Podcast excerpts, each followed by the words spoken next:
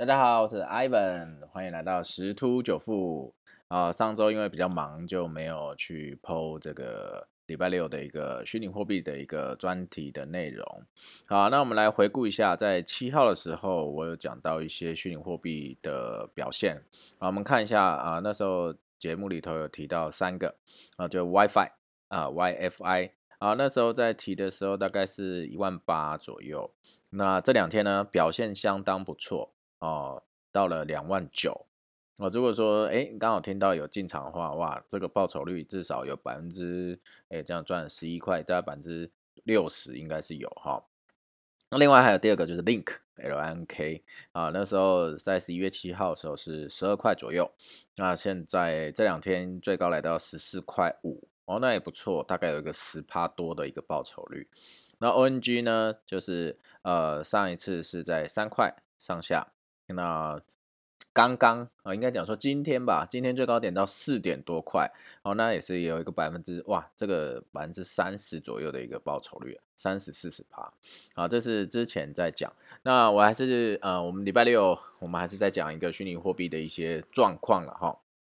那首先在讲虚拟货币之前，我还是要提两个现目前的一个现象，就是现在这个美国的疫情或欧洲的这个疫情啊，这个德。得病率啊是不不断的攀高哦，单日确诊人数是不不断的增加。可是看到一些数据，有一个很重要数据是说，死亡率并没有随之增加。其实这个这个对于整个全球的一个担忧来讲，其实是嗯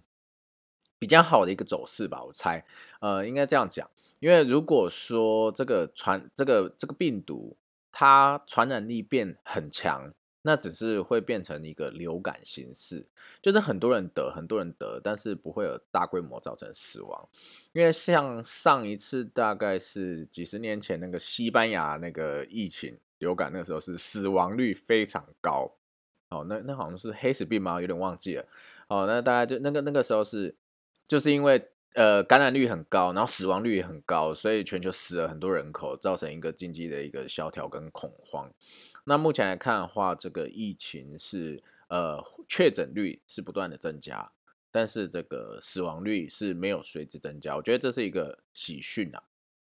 所以随着疫苗的研发以及那个问世，然后大家会有那个免疫力以后，那这波疫情的影响可能慢慢慢慢就会消退。啊，另外再来就是，其实大家可能有些人知道，可能有些人还是不知道。啊，虽然拜登目前票数是之前开市已经超过那个当选的票数没有错，可是因为川普这边有一些异议，所以他有在采取一些动作。所以其实对于美国人来讲，这个选举。并未结束哦，啊，因为要等到拜登发表当选演讲，这个时候就等于是对全世界公开说，哦，我已经当选，我成为下一任白宫哦，美国的一个总统，这个时候才是真正的结束。好，那所以在这一段期间，其实就是在验票啦，或进行一些。呃，动作等等之类的，那这个时段的，就是这两个现象造成呃，目前的这些投资市场，我们就以那种以有保值议题的商品来说，比如说像黄金，或者是像虚拟货币，好，有一些是保值议题，好，那这一块的表现会相对比较好。所以我们再讲回来这个比特币的表现啊。那在两周前的时候，大概在一万呃多少？一万六五五一万五左右啊，一万五一万六左右。然后稍微盘整了几天，然后缓步上攻。哇，今天早上要已经要挑战一万九了。呃，但是以目前的看法来讲，我觉得比特币有机会再挑战一次一万九，看能不能攻破这个关卡。哦，但是接下来的整数大关不是那么容易过的哦，毕竟这个全球一些不确定因素还是存在啦。啊，毕竟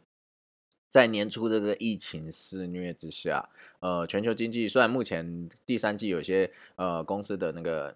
财报数字都非常的亮眼，但是整体来看，其实今年的经济是衰退的，对吗？好。所以说，他想要一路的上攻破两万关卡，破两万亿关卡，我觉得这个阻力是相对大，但是一定会试图挑战好，那就会出现就是上呃七号讲的，就是说如果他去挑战失败，那头部就会形成，那就会有一个比较大的一个幅度的一个回回档。另外我在看就是说，呃，我们都知道投资不管是什么商品，其实量是非常重要的。哦，所以它目前比特币的一个走势啊，虽然是上涨没有错，可是它已经出现一个价量背离的一个状况，哦，等于是说其实是价涨量缩。那这样子的情况之下，我就觉得是说，呃，比特币的头部就是高点应该在最近期就会产生了，啊，因为量毕竟没有跟上嘛，哦，代表说卖的人比较多，买的人比较少。好，那所以这个时候啊。我们在七号的时候解释说，大概有呃，我归纳为三种阵营，就是竞争币、比特币跟这个 DeFi 这三个族群。所以比特币已经是不断的领先，它是一个领先指标哦，它已经不断在创新高。那但是其他币种表现并没有跟上，所以有可能会出现一个情况，就是原本在投资比特币的一些投资者，他们会获利了结哦，毕竟从一万算一万哦。一万起涨到现在已经要即将挑战一万九，那差不多已经是一个百分之九十的一个涨幅。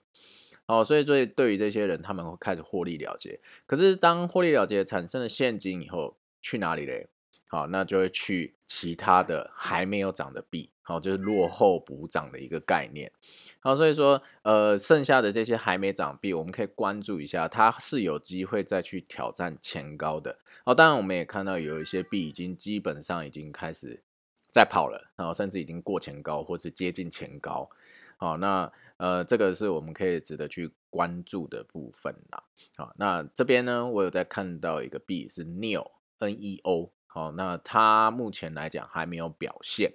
好，但是我觉得可以去关注它一下。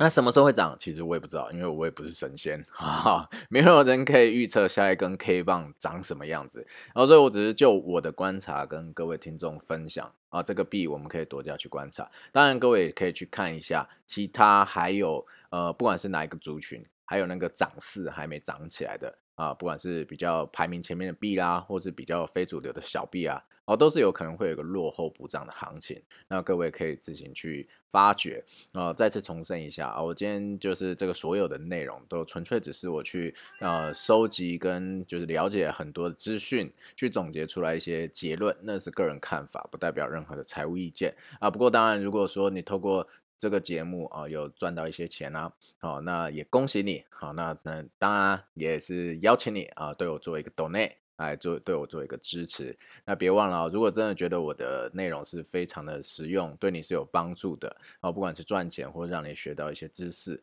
也帮我记得要订阅哦。好，那我们今天就分享到这边喽，拜拜。